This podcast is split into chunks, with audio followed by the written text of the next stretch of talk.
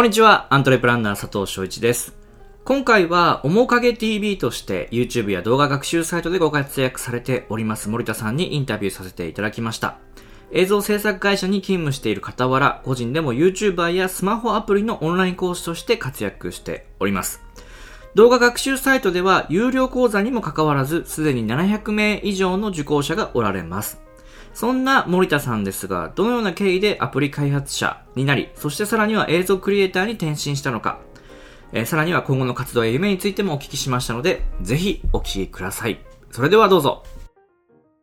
はい、それではよろしくお願いいたします。はい、よろしくお願いします。では早速なんですけども、最初あの、はいプログラミングの始めたきっかけを教えていただこうかなと思ったんですけど、はい、はい。もうちょっとあの前のええ話をお聞きしたくてですね、そのはいプログラミングを始める前というのは、はい、森田さんどういうライフスタイルを送られていたんですか？はい。えーそうですね。えっと、そそもそも、はい。プログラミングを始めたのは22歳からなんですが、えっと、それ前ですね、あの、ざっくりこう、生い立ちじゃないですけど、そこをお話しさせていただきますと、えっと、小中高上がって、で超恥ずかしい話なんですが、僕は高校を卒業して、そのまま働いた身であります。ではい。まあ、変なし、その大学も行こう、行け、行こうと思えば、大学へ行こうと思えば行けたんですが、あの、きっとこう、ちょっと親とですね、こう、はいそれは相談したときに、これからの時代は、こう、強く生きなきゃいけない。あの、こう、なんですかね、こう、左向け左、右向け右ではなくて、自分の意思で自分が決めたことをやりなさいという感じの教えがありまして、はい。で、その時に母親に言われたのは、あなたは、あの、勉強が嫌いでしょ、今はって言われたんですね。あの、勉強が嫌いじゃないんだけども、うんうん勉強を今したくないでしょって言われて、はいそれで、それで大学4年間行ってしまっては、あの、サークルなり、なんか遊んで終わってしまうと思うよって言われたのが結構、ドシーンと18歳の頃感じたことがあったんですけども、はい。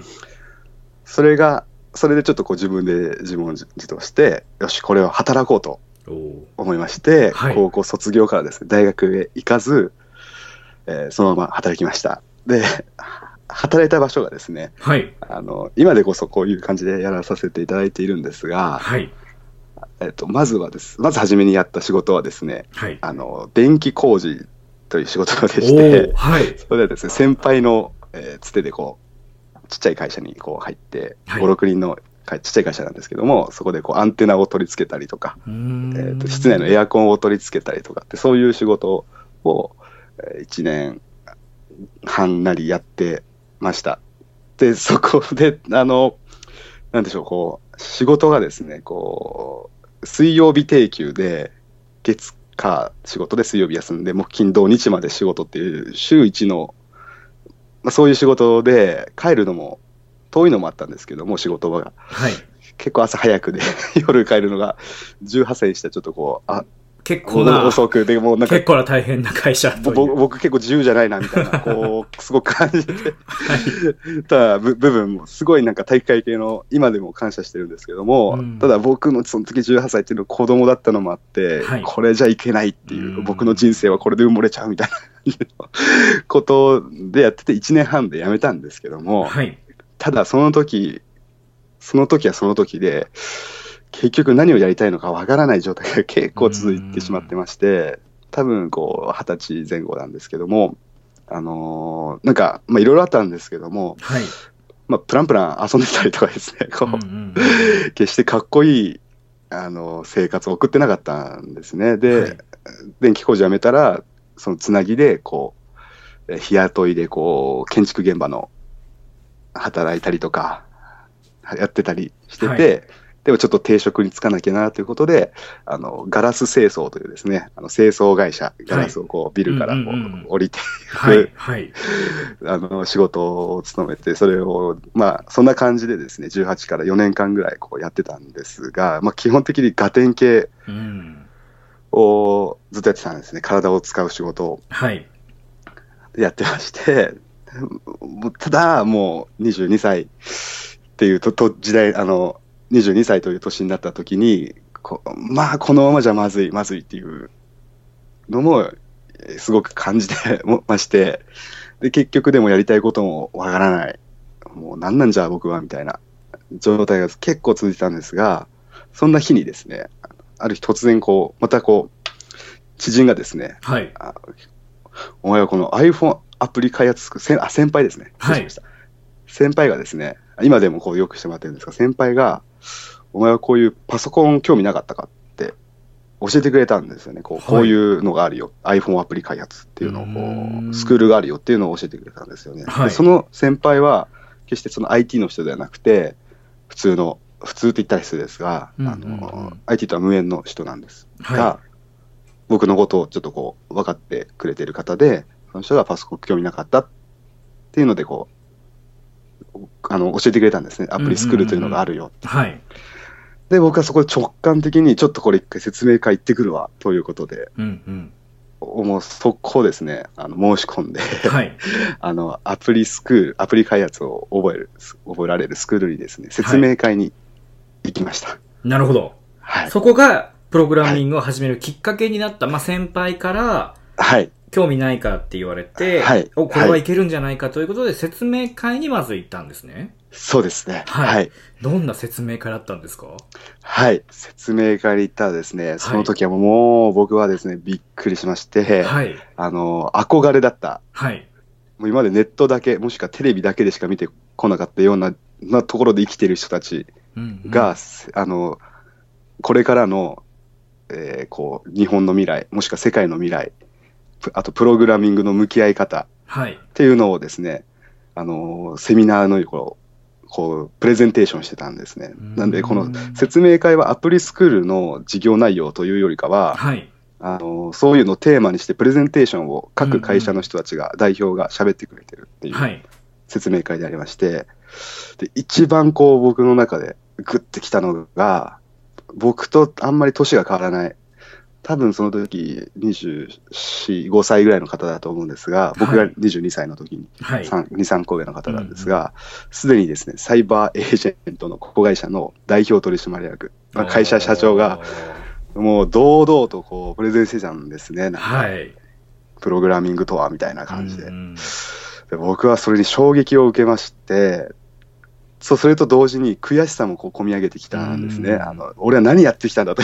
うん こうなんでこう僕と同い年ぐらいの人たちがこれだけ活躍してて、で僕は何もないっていうのにこう現実にぶち当たったというかこう、そこでガーンってこう腹に座ったんですよね。で、はいそこでもう直感的にこれからプログラミングをできないといけない時代になるうんうん。っていうのをすごく感じまして、はい。直感的にこれは始めようっていうことで、人生を変えたいっていうのもあったんですが、思い切ってあのアプリ開発に挑戦したっていうのが、すべての始まりでした。すごいはい流れですね。たった数年の間にこれだけの動きがあって、はい、ありました。はい。実際、えー説明会に行って刺激を受けて、はい。で、はいい、よいよアプリ開発を始めるとは思うんですが、はい。えーそこで、えっ、と、初心者からするとですね、はいプ。ログラミングの初心者からするとですね、はい。挫折しなかったんですかとはい。いうのがはいすごく気になるところだったんですけども、はい。実際スクールに入ってみてどうでしたか？はい。もうおっしゃる通りでございまして、はい挫折ししました。挫折。挫折しましまして、はいもうあのやめようかと思いました。その時はう。ん入ってそうですね、2か、2、3ヶ月ぐらいですね。うんあの、そのスクール自体は半年間のコースだったんですが、はい。あの、2、3ヶ月でやめようと思いました、最初は。ただ実際にはご卒業というか、あの、全部やりきったんですよね。はい。やりきりました。それは何かあったんですか？そのやりきるっていうのは。それはですね、やはりその、やはりこう人生を変えたいという思い、うんうんちょっとこう、気合と言ったらあれですけど、はい。結構根性だけで、この環境に戻っ、この環境から逃げて、また変な話、その、あの、ガラス清掃を否定してるわけじゃないですけど、はい。その過去の自分の環境に戻ってしまっては、うんうんこれはダメだっていうのを、改めてその挫折した時にこう考えまして、はい。そこでちょっとこうまた、あの、こう、心にですね、ボッて燃えて、いや、これは分かんなくてもいいから、とにかくこの環境にしがみついてよっていう思い一心でですね、あの、半年間過ごしました。なるほど。はい。じゃあ実際にご卒業されて、はい。で、通常であれば、はいはいはい。そのまま、ええアプリ開発会社に就職とかはい。って、はいえっ、と、考えると思うんですけども、ええ、ええ、ええ。今は映像クリエイターですよね。としてご活躍されてると思うんですけども、はい、はい。ププログラミングから、えっ、と、はい YouTuber になるとはい、はいい。う流れがあったかと思うんですけど、はい。それはまた何かきっかけがあったんですか？はい。これもありました。はい。ありまして、あの、スクールですね、あの、半年間やらさせてもらって、卒業後、で、そ、そ、卒業後、僕今何や、その卒業後に何やったかっていうと、はい。すぐに映像クリエイターになったわけではなくて、うんうんうんアプリスクール半年間学んだ時に、はいそこの先生がですね、あの、その先生自身がその会社を持ってまして、で、その、しエージェント事業やってたんですね。はい。で、あの、僕結構、あの、勢いでやってた感じだったので、うんうんまあそんな感じでちょっとこう、先生にもこう、いろいろ、すごいしつこく相談してた身でもあったんですが、はあの、卒業間際にですね、ちょっと、あの、森田君ってことで、こう、他にも数名呼ばれたんですけど、はい。あの、これからどうしていきたいの？みたいなうんうん。話をされまして、僕はその時に、もうあのガラス清掃の仕事を両立しながら作り通ってたんですけども、はい。もうもう今の仕事を辞めて、何かしらこう仕事としてやりたいです。うんうんという感じの意思を伝えたところ、あのもう個人事業主でやってみないかってことで、うん。おーすごい、先生すごいですね。いきいきなりね 就職という正社員という形ではなくて、あの案件があるからやってみないかっていううので、あのー結構実はですね、ちょっと会社名は言っちゃって、某会社、某 IT 会社、はい。言っちゃうとビッグローブなんですけども、あ もう大手ですね。ビッグローブに、はい。あの、そちらの会社にですね、フリーランスで、うーん。あのー入ることができまして、面接があったんですが、あのー正直にですね、その時面接も、たかが半年なので、プログラミングやったとはいえ、はい。あの当然こう、仕事の戦力にはなりかねない部分があったとは思うんですが、ちょうどそのその時、まあ僕も運が良かったんですが、あのそこのプロジェクトマネージャーが、あのそまあ、そこそこできてればいいみたいな、基礎が分かってればいい、うんうんうんどちらかって言ったら若くて、これから将来性がある人がいいっていうので、あのだから人を見るみたいな感じで、うんうんっていう案件の面接だったんはい。ですね。で、まあ、変な話、僕落ちると思ってたんですね。あの、うんうんうん学歴もないし。はい。かっこいい、なんか経歴もないし、なんか作品作ったとかってまた別なんですけども、そういうのもないんですが、はい。あのーまあ、受かりまして、すごい。素晴らしいです。それで、あのーそこもちょっと短かったんですけどね、あのフリーランスの案件って結構、あのなんですか、変動してるんで、うんうんそこにいたのは、あ半年ちょっと、だから7ヶ月、8月、8ヶ月ぐらいなんですが、そこであの勤めてました、フリーランスとして。なるほど。で、その道中で、はいあの動画も配信してたんですが、あの、ごめんなさい先ほどのですね、はい話戻っちゃうんですが、そこからあ YouTube のそうですね、動画にっはい。ていう。はい。YouTube、YouTube 自体を始めたのは、はい。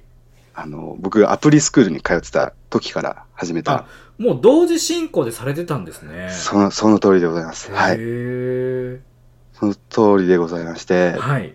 で、あの、まあ、一番最初は本当動画なんて作ったことなかったので、あの、Mac にデフォルトで入ってる iMovie でですね、はいあの、アプリ開発のチュートリアル動画を撮ってはい。アップロードしたのがうんうん YouTube を始めたきっかけだったんですが、はい。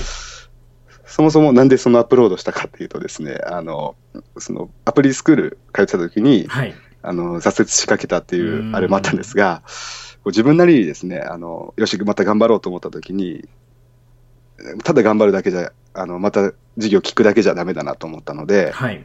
自分なりにですね、どうやったら覚えられるかっていうことを考えた時に、人に教えるのが早い、うんうん。習得が早いんじゃないか、理解も深まるというふうに思いまして、そういう思いで、一番最初 YouTube で投稿しました、動画を。なるほど。で、実際そこから、あの、はい。ユーデミーさんの動画講座にもつながっていくとは思うんですけど、あの、はい。クオリティがすごく高くてですね。はいはいはい。で、実際僕らみたいなそのプログラミング初心者が学ぼうとして YouTube とか拝見してても、やはり真面目なというか、はい。結構いきなり難しく、はい。あの、説明されるので、まさにもう挫折だっていう状況になるんですけど、はい。はい。森田さんの動画ってすごくもう最初はあのアニメーションから始まりまして、はい。はい。すんごく楽しく学べるっていうものになってるんですけども、はい。はい。これは何かこう、コツじゃないですか？何かこう、心がけて作っ、はい。作られたんですか？あそうですね。あのー考えました。そちらも作り方というか、表現の仕方っていうのは考えまして、あのー結構、その僕みたいな経歴というか、その22歳まで全くプログラミングやってこなくて、うんいきなり22歳でポンってやる方ってだんだん増えてきてると思うんですが、この数年で。はい。でももともと日本って特にそうだと思うんですけども、プログラミングできる人って結構小中学からやってたりとか、うん。あの、まあ、確かに iPhone アプリのオブジェクティブ C 言語なり Swift 言語はやってないかもしれないけども、はい。あの JavaScript やってましたとか、い HTML ちょっとやってましたっ。ていう人が意外と多かった。あの実際アプリスクールでも、はいあのガガってできてる人ってアプあの iPhone アプリ初めてだけども Java は知ってるみたいな、そういう人たちがいっぱいいる状態だったんですが、僕みたいな感じっていうのは、あの結構今だんだん多くなってきてるのかなっていう感じ思いまして、はい。でそそこが結構あのポイントだったんです。ポイ自分なりに思った時には、こう、一番考えなきゃいけないところだったなと思ったんですが、はい。やっぱりこう、大人になってから、こう、ある程度大人というか、ちょっと大きくなってからうんうん。覚えようとすると、やっぱこう、なかなかこう、理屈で考えちゃって、こう、難しくてこう、余余計なこと考えちゃって、やはりこう、他にも挫折してしまう方が多数いらっしゃるのかなっていうふうには感じていまして、はい。そういう僕、経験、体験できたのがすごく今では財産だったんですが、はいその苦痛がですね、その 挫折しかけてしまったという経験を生かそうというのがまずこう一つありました。で、その時に、あの、そういった人たちでも分かるような映像ってなんだろうってなった時は、時、え分かるような映像になるにはどうどうしたらいいかって考えた時に、はい。あのー硬く、どうしても硬くなりがちだとは思うんですが、難しい言葉がいっぱいはい。あると思うので、なりがちなんですが、はい。それをですね、こういかにこう分かりやすい表現に変えるか、うんうん。例えば、こう、プロパティとか、はい。変数とか、はい出ていっぱいこう関数が出てくると思うんですけども、はい。変数というのは段ボールだよっつって。うんうんうん。でも言葉で段ボールって言ってしまうと、はいあの逆にややこしくなってきたりとかそうですねですよね。はでもそこは逆に動画の映像の強みで、それを段ボールという言葉ではなくて絵に、うんアニメにしちゃって、はい。それをモーショングラフィックで動かしながら説明していくっていうスタイルにすると、あのこうなんでしょうこうずーっとこう理解しようとするんじゃなくてポケーって映像を見ているだけで、おなんとなく分かったぞというふうにこう感じてもらえるような動画作りっはい。ていうのを、に励みました。もうあの、モーショングラフィックがすごくわかりやすいので、ぜひ、あの、森田さんの動画皆さん見ていただきたいんですけど、はいもうあれがあるだけですごく落ち着くし、わかりやすいってなるので、はいなるほど、そこがコツだったんですね。はいそれはか今でもあの、はい感じております。ありがとうございます。はいで、えっ、と、まさに今お話しいただいたんですけども、これからクリエイターを目指したいっていう方もすごく増えてくると思うんですね。で、はいはいそういう方に、例えば YouTube でもそうですけど、なんか機材を買わなきゃいけないとか、えーすんごいお金かけなきゃできないんじゃないかと思われる方もいらっしゃるとは思うんですけど、はいはいはい実際の映像クリエイターの森田さんだったら、えっ、と、これを学んどくといいよっていうアドバイスがもしあれば教えていただきたいんですけども。はい、そうですね。まずはですね、あの、はい映像で言いますと、はい。あの、技術的な部分をお話しします、するとですね、えー実際ソフトは何を使っているのかって、確かにうんうん YouTube でも聞かれたりするんですが、はい。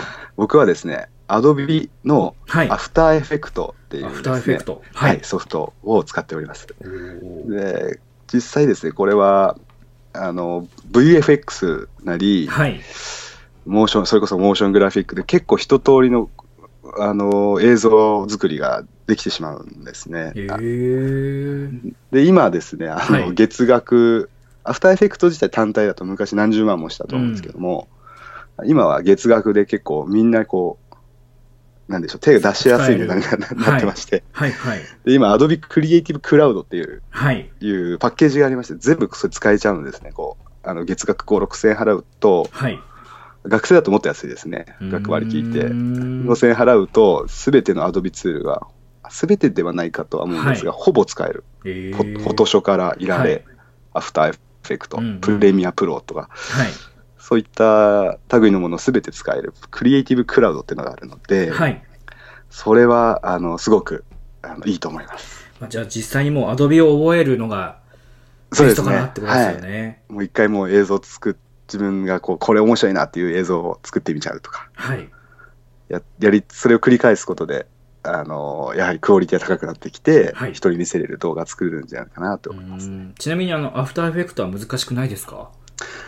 えーとですね、アフターエフェクト、これ僕も独学なんですが、正直。あの、動画、動画も、は 独学で始めたんですすごい。アフターエフェクトは確かにちょっと、あの、難しいですね、最初はう。ーん。分かってくると面白いんですが、はい。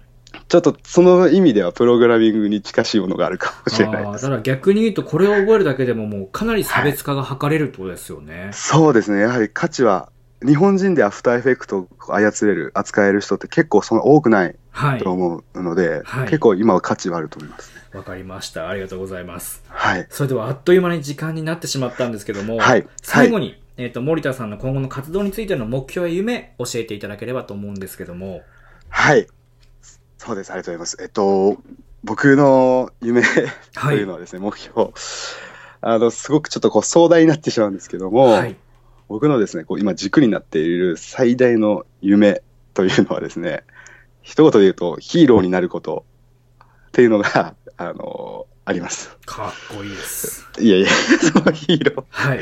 ヒーローといってもですね、あの、いろんなヒーローがいると思うんですよね。そのげはい芸能人だったりとかうん、うんうん。えーもしくは消防士だったりとか、はいこう、男から見てもかっこいいなっていう、で女から見たらこう、変な話、こう惚れちゃうなとか、うんそういう男らしいヒーローっていうのはですね、こうすごくあちっちゃい頃からひ憧れてまして、はい。で、で僕なりのこうヒーローっていうのはですね、あの、これからですね、今、こう、情報社会っていうのはすごくなっていると思うんですけども、はい。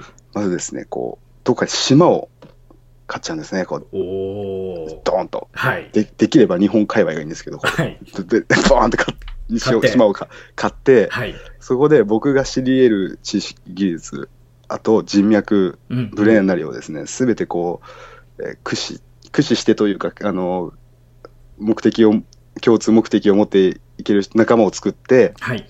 でその島を買って、そこで、えー子供、大人、えー人種問わずですね、もっと言ったら宇宙人でも構わないぐらい、もうすべての、えー人たちを受け入れて、で、できれば、その、何もない人、来てほしいです。き来てほしいと言ったらですけども、うんうんうん何もない人でも、その島に来れば、技術なり、何かしらこう得て、それを自分で、自分の力にして社会貢献できる。そうそういったですね、コミュニティを作るうん。ことが最大の夢でございます。なので、もう、かっこいいですね。IT の島を作るじゃないですけど、そういうテクノロジーを、なんか映画に出てきそうなはい。島を。やつを、島を作る、あの、作る、環境を作るっていうのが僕の最大の夢でございます。もう日本版のシリコンバレーみたいな感じですよね。島が。そうそうですね、はい。島国で、はいメイドインジャパンで、あの、活躍していきたいなっていうのはずっと思ってます。ありがとうございます。すごい今日は濃い内容で、ぜひ何回も聞いていただいて、いえいえいえ、もうありがとうございます。はい。で、ぜひ、あの、森田さんの動画とかも、YouTube もありますし、ユーデニもありますので、ぜひ見ていただければなと思います。あの、本当に人、人とというか、あの、他の方と全然違う映像なので、あええもの、プログラミング学んでいただける方は、ぜひ、最初はもう森田さんの動画からスタートしていただければなと思う、いまはいすので、。最後にですね、はいあの、一言だけ、あ、ぜひ、お願いします。、お伝えしてもいいですか、はいなんか。これは完全に僕の経験談なんですけども、よく聞かれるんですよね、あの、あの、ユーデミーでも、はい。現在700名ぐらいの方から、約700名の方から受講していただいたりとか、はい。あの、ユ YouTube でもそれなりにコメントいただいたりとか、うんうん Twitter とかでもメッセージきいただいたりとかするんですが、はい。あの、結構質問的にはですね、これどれそれしたら解決できますかとか、うんうんうんまあ基本的に悩み相談はいっ。ていうのをよくいただくんですね、僕。はい僕で、もちろん一緒にこう解決させていただいて、その人に成功してほしいっていうのがすごく思っているんですが、はい。僕がこう今に至るまでこう真にあったのはですね、はい。あの、ひたすらいろんな、まずこう僕は IT というプログラミングと映像クリエイター、この2つの技術を、まずは技術取得うん。をするというのが、まず大前提だったんですが、はい。ただそれは技術取得するだけでは、やはりダメで、うん。それをやるには、あの、もっとこう、もっともっと面白いことをするためには、やはり目標を持つのが一番なんですが、はい作ったものを必ず誰かに見せてほしい。ですね。あの、お母さんでも、はい。あの友達でも、あの誰でもいいんですが、それで友達に見せてあげ、見せる。で、反応をいただく。うん。で、あの反応、フィードバックいただいて、もっとこうしてみようっていうことを繰り返していく。なので、こう、作ったものは自分の中でとどめないで、必ず誰かに見せる。